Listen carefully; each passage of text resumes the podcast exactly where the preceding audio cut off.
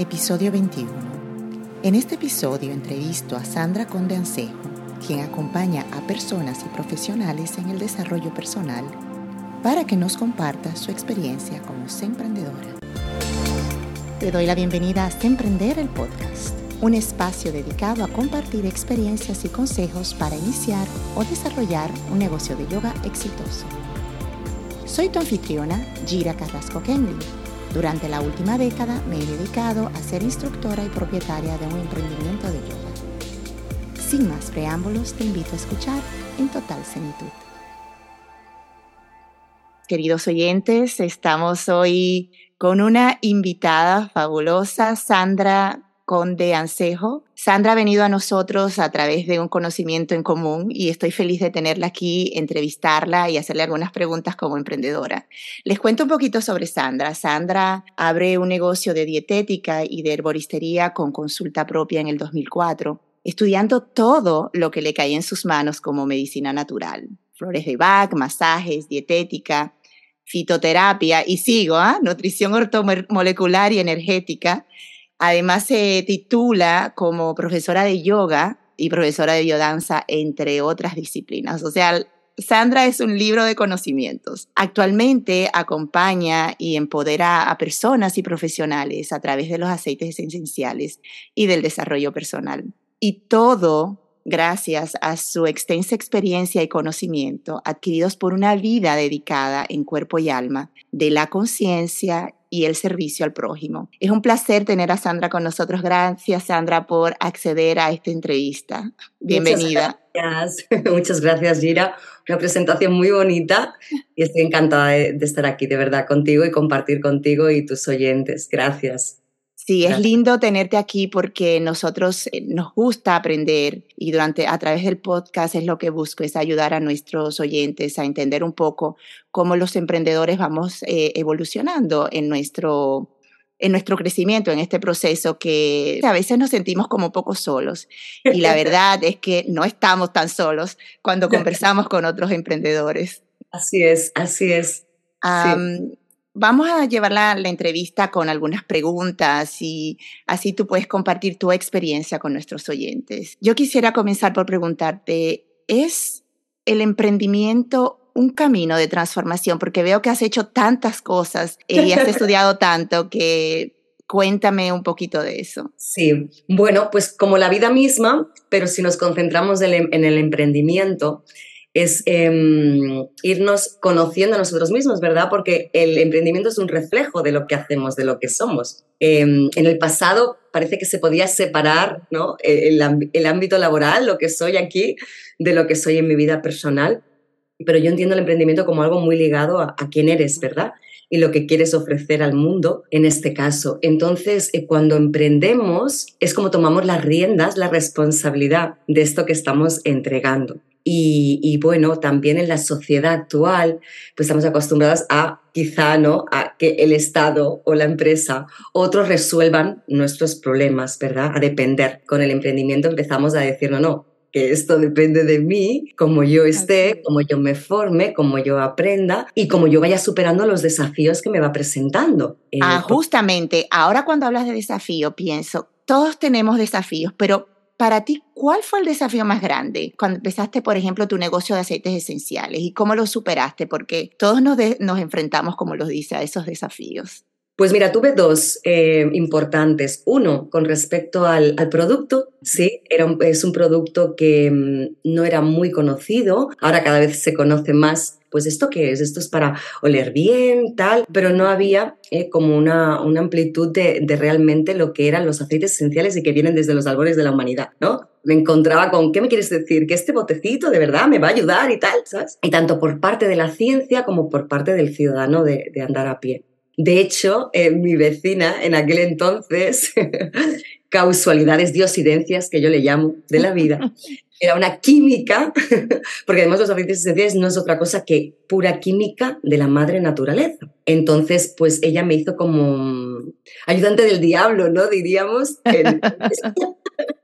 en esas preguntas de, pero bueno, ¿esto dónde viene? ¿Pero esto qué, qué garantías tiene? ¿no? Que el origen, hay estudios, tal. Entonces me ayudó mucho a investigar sobre todo porque, bueno, esto lo traemos eh, nuestras abuelas, ¿verdad? Tenían esa intuición, esa conexión con la tierra, con las plantas, y entonces es como algo muy intuitivo bueno, yo recuerdo a mi abuela haciéndonos cuantos tés aparecían y este árbol sirve para aquello, este para lo otro, pero hemos perdido un poco esa esencia. ¿Y cómo, cómo enfrentaste ese desconocimiento que había de lo que estabas haciendo? Porque a mí me pasó también en el yoga cuando comencé un, un proceso de educación, pero cuéntame el tuyo con los aceites esenciales. Bueno, pues por, una, por, por, un lado era este tema ¿no? de desconocimiento y de intuición que se ha ido perdiendo. En España pues tenemos eh, sobre todo mayoritariamente la medicina alopática como, como opción. Eh, el origen son las plantas, son los mismos principios activos que se crean en un laboratorio. Entonces, claro, la, la, la persona ha ido dejando esto. Vivimos en una sociedad también muy rápida de lo quiero para ayer, ¿verdad? Y lo natural me gusta, pero es muy lento, que esto no confluye con los aceites esenciales porque son muy rápidos enseguida notamos los efectos. Entonces, por un lado, eso, ¿no? La desconexión de la naturaleza, el tomo esto que es más rápido, sí me resuelve el problema, eh, con información y, y con, con testimonios también, ¿no? De personas que empiezan a utilizar. Y por otro lado, la parte científica, como te comentaba con mi vecina, pues con los estudios que cada vez más nos encontramos en este ámbito. En PubMed ya podemos encontrar que es, un, eh, es una fuente de, de, estudios clínicos, de ensayos, ¿sí? sobre la aromaterapia. Entonces, bueno, cada vez más eh, en el ámbito científico también, también se conocen sus beneficios. Entonces, Un proceso de educación definitivamente claro, ahí. Aparte claro. también me muy bien, ¿no? Para decir, oye, el que quiera estudios científicos, el que quiera esta garantía, que dejemos la mente tranquila, ¿verdad? Porque a veces las personas que somos más mentales necesitamos que esta, la, la loca de la casa, se quede tranquila para después, ¿verdad? Profundizar. Claro. Y eso fueron los dos, los dos ámbitos, eso con, mmm, con, lo que se relaciona con el producto. Y con respecto al negocio, también era algo muy distinto, que ahora cada vez más eh, se escucha, pero esto eh, es originario de Estados Unidos, todo el tema de network marketing, sí. ¿sabes? Es un estilo de claro. negocio que se confundía, ¿no? Con piramidal, sí, con otros tipos. Y entonces, pues me tocó eh, indagar y buscar también en, en las diferencias legales así como prácticas de lo que es un negocio multinivel, que por ejemplo en el caso de la, de la sociedad china conocen muy bien y antiguamente también se hacía mucho, ¿verdad? Se recomendaba y se ayudaban, nos ayudábamos unos a otros. Oye, ¿tú qué tienes? Pues mira, yo tengo esto, pues yo te puedo ofrecer, porque yo conozco una persona, yo conozco un amigo. Y esto es network marketing, son relaciones, cultivar las relaciones eh, personales. Yo recuerdo cuando, cuando preparábamos la entrevista, eh, me comentabas que nueve de diez emprendimientos fracasan. Cuéntame eh, o cuenta a nuestros oyentes por qué y qué consejos le darías a alguien que está considerando emprender. La constancia es clave, la paciencia, superar los no, superar los fracasos, tener muy claro tu por qué. Eh, el por qué lo que hace es que cuando el externo no se vuelve gris, sigue algo ahí, ¿no? Profundo palpitando que te dice, te tienes que levantar, ¿no? Si estás cansado, descansa y te tienes que volver a levantar y, y porque tú decidiste esto por algo. Uh -huh. eh, bueno, justamente en mi, en mi episodio pasado estaba hablando de, de, que no es tanto la motivación, pero más bien la disciplina lo que uno debe mantener. A veces uno no se quiere levantar y eso nos pasa a todos los emprendedores. Es la realidad. Aquí esos vaivenes, ¿no? Como el corazón, ¿verdad? Así y, es. y entonces tienes que tener muy claro hacia dónde vas. Y mantenerse en la disciplina de, de la constancia. Okay. Mantenerte, así como el yoga, mantenerte. Sí. Así es. ¿Cuál entiendes tú que es una habilidad importante que de, se debe desarrollar para tener éxito? Comienza por conectar conmigo y otros instructores en nuestro grupo privado anandayogainternational.com barra emprendedores. No te quedes con dudas y ven a compartir. De la mano vamos adelante para convertirnos en emprendedores. ¿Cuál entiendes tú que es una habilidad importante que de, se debe desarrollar para tener éxito? Eh, yo diría que la capacidad de resistir la frustración ah, cuando okay. salen ah. las cosas, sí, yep, yep. que es muy a menudo, ¿vale? Que puede pasar que no nos sale como esperamos, porque es la vida. Entonces, eh, la capacidad de superar eh, las frustraciones. Fíjate, Gira, que en Estados Unidos los buscatalentos buscan personas que hayan fracasado muchas veces. Eh, la, la, idea del fracaso la debemos entender no como una pérdida, sino descubrir una forma más de cómo no hacer las cosas. Exactamente. es como un equipaje, ¿verdad? que te va em, llenando de herramientas para que cada vez seas más eficiente y más eficaz en lo que estás emprendiendo, en la vida misma, es la sabiduría de las experiencias. Por dónde ir, por dónde no ir también. Exactamente, lo que ya no, ¿verdad? Pues vamos quitando eh, el grano de la paja y mucho más enfocados en lo que sí funciona. Hay otro punto que es, que es interesante, que hablabas de los aceites esenciales y de la naturaleza misma del, del ser humano. Nos pasa a los emprendedores en el mundo del yoga. Y es un punto que destaco con insistencia y me gustaría tener tu opinión al hacerte esta pregunta. ¿Piensas tú que es compatible desarrollar un negocio en el mundo espiritual? Absolutamente. A ver, cuéntame. Sí, porque hablamos de unidad, ¿verdad? Con todo. Entonces, es un viejo paradigma esto de pensar que em, si eres espiritual no puedes gozar de una vida abundante, de riqueza, con recursos. Y si bien es todo lo contrario, porque eh, todas las personas espirituales a lo largo de la historia o muchísimas personas con altos niveles de conciencia han tenido una, una vida abundante y próspera, no han carecido de nada puesto que cuando más tienes, más tienes para compartir. Esto no se tiene que confundir con despilfarro, porque tengo, ¿vale? Porque también se nos dan los recursos y nos llegan los recursos para aprender a administrarlos. Y ese es el equilibrio entre una cosa y otra. Del aire no vivimos, realmente las facturas hay que pagarlas y como emprendedores tenemos que tener la conciencia de desarrollar negocio con conciencia y conciencia en el negocio. Y estas cosas deben, debemos tenerlas en cuenta. Nosotros los emprendedores somos apasionados y en esa pasión a veces no vamos de boca y no sabemos cómo parar o en qué punto parar. ¿Cómo encuentras tú el equilibrio entre la pasión por lo que haces con todas las exigencias que da eh, dirigir un negocio? Bueno, pues como esto, igual por, por venir de, de este ámbito de la medicina tradicional china, y del equilibrio entre las energías del yin y el yang, entre lo femenino y lo masculino, que también en, yoga eh, lo, trabajáis, ¿verdad? Entre la, acción y el, el, silencio, ¿verdad? O la meditación, con las crillas, las, las posturas, pues igual en, en, el emprendimiento, ¿no? Hay momentos para accionar y hay momentos para reflexionar, ¿sí? Y a veces, fíjate que hoy en día en los emprendimientos y en las empresas cobra mucha importancia el hecho de no solamente el gestor, sino el que, el que piensa en, nuevas estrategias, el, que, el que desarrolla las visiones, ¿verdad? El que, el que mira cómo reconducir sí, eh, los objetivos. Es muy importante ambas, ¿vale? Eh, volvemos a la sociedad ¿no? que, tenemos, eh, hoy día se nos, se nos eh, enseña ¿no? a producir, producir, producir, producir, ¿vale? Pero no somos máquinas, somos seres humanos. Hay, tiene que haber este equilibrio entre las dos partes, el saber parar, el saber descansar, así como cuando nos cuidamos a nosotros, y, el saber accionar y enfocar y poner toda la energía cuando se requiere de, nosotros. Cuidado, el autocuidado es vital para el éxito a largo plazo. o sea, es, es, imposible eh, avanzar si estás eh, quemado, agotado, eh, exhausto, y eso es lo que muchos emprendedores tienen dificultad en entender.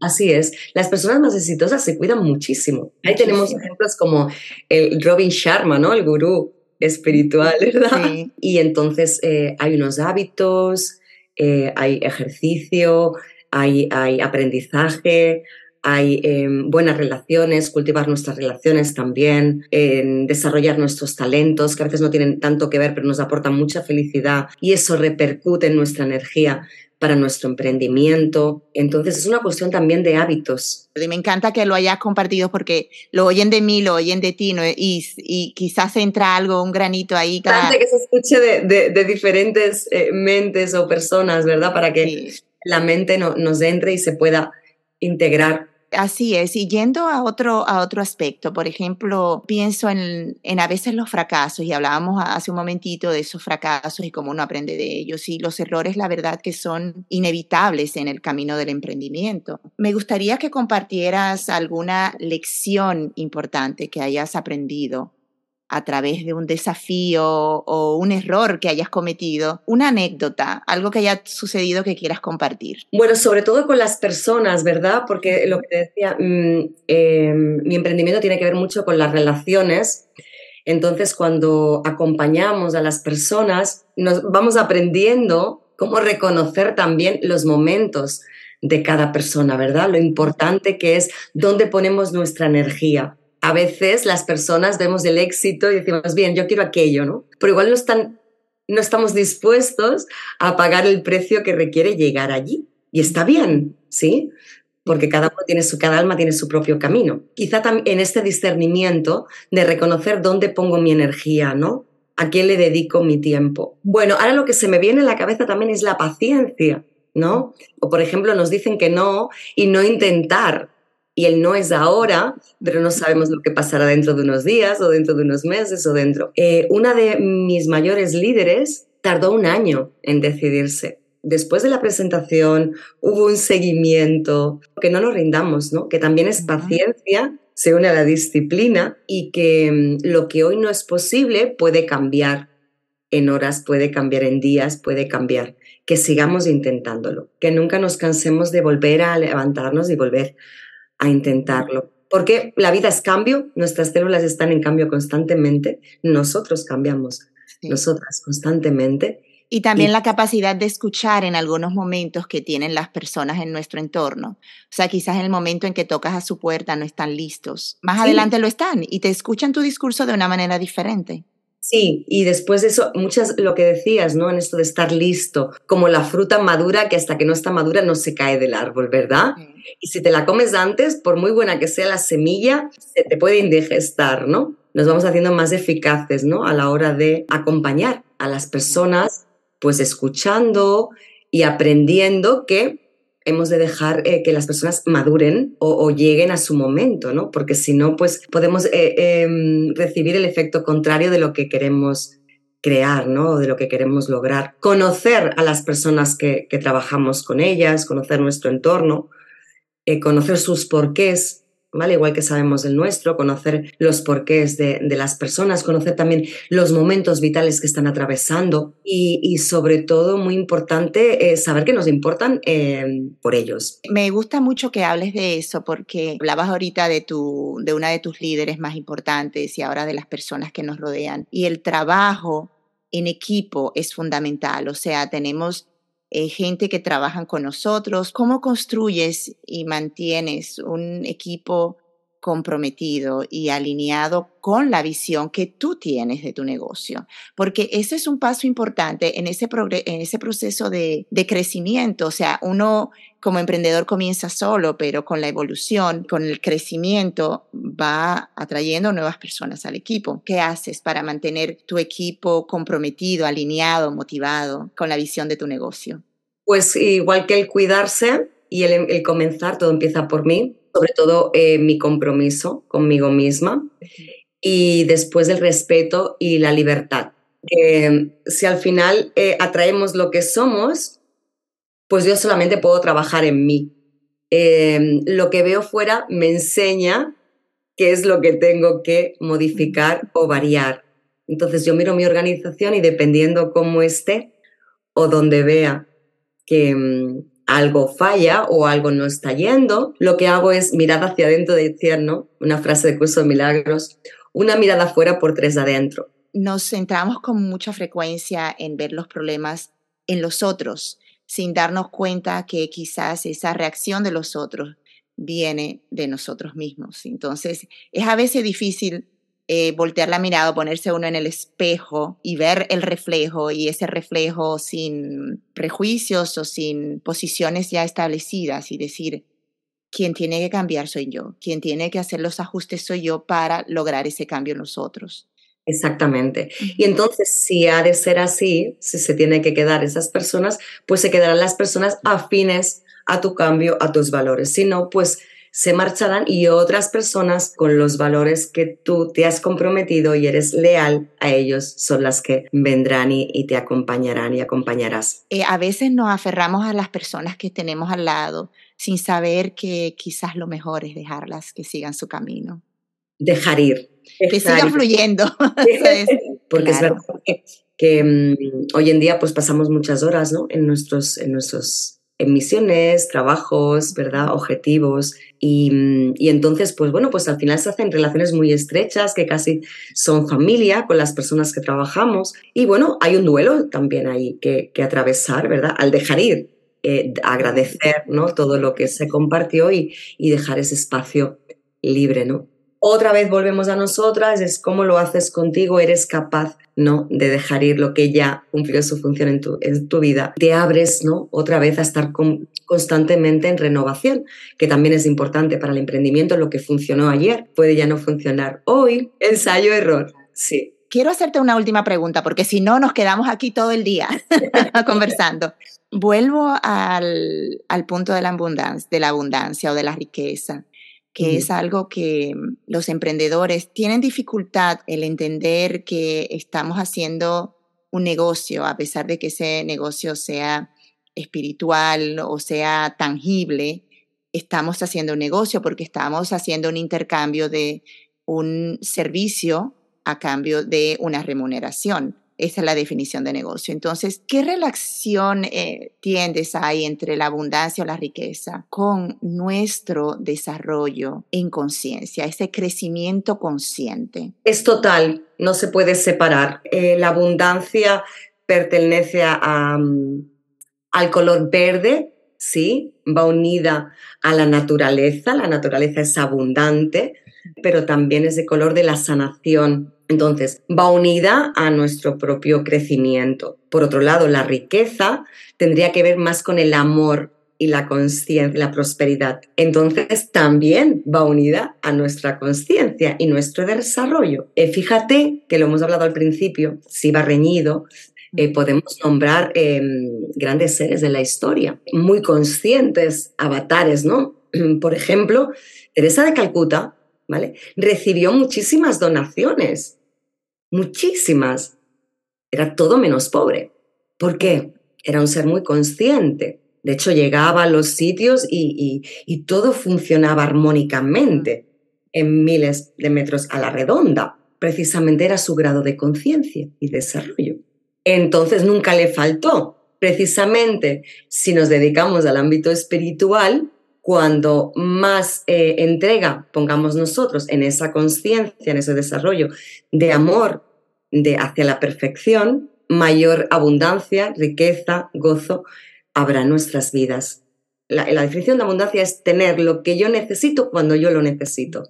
¿Vale? Excelente esa definición, porque a veces pensamos en abundancia como exceso y no es exceso. Eh, si recibimos, vamos a tener que administrar lo que recibimos con lo cual nos hacemos correspondientes a medida que crece nuestra responsabilidad, correspondientes con esa riqueza que nos llega.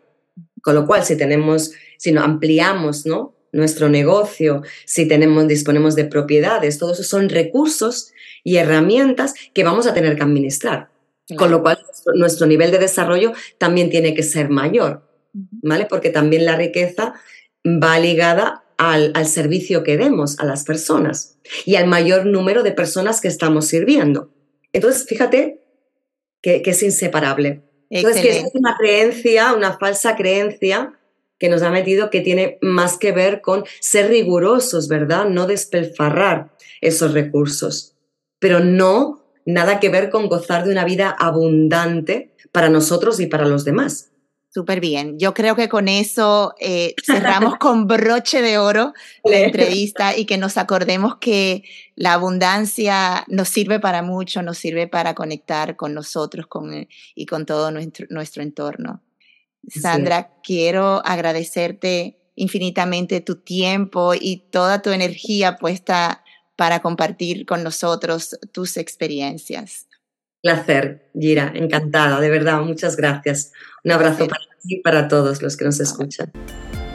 Gracias por escuchar Emprender el Podcast. Ahora quiero invitarte a suscribirte para que te enteres cuando publique cada nuevo episodio. También a compartir dejando una reseña para que este podcast llegue a otros oyentes fabulosos como tú. Por último, sígueme en Ananda Yoga International y taguéame con tus preguntas. Con gusto te respondo en uno de mis episodios.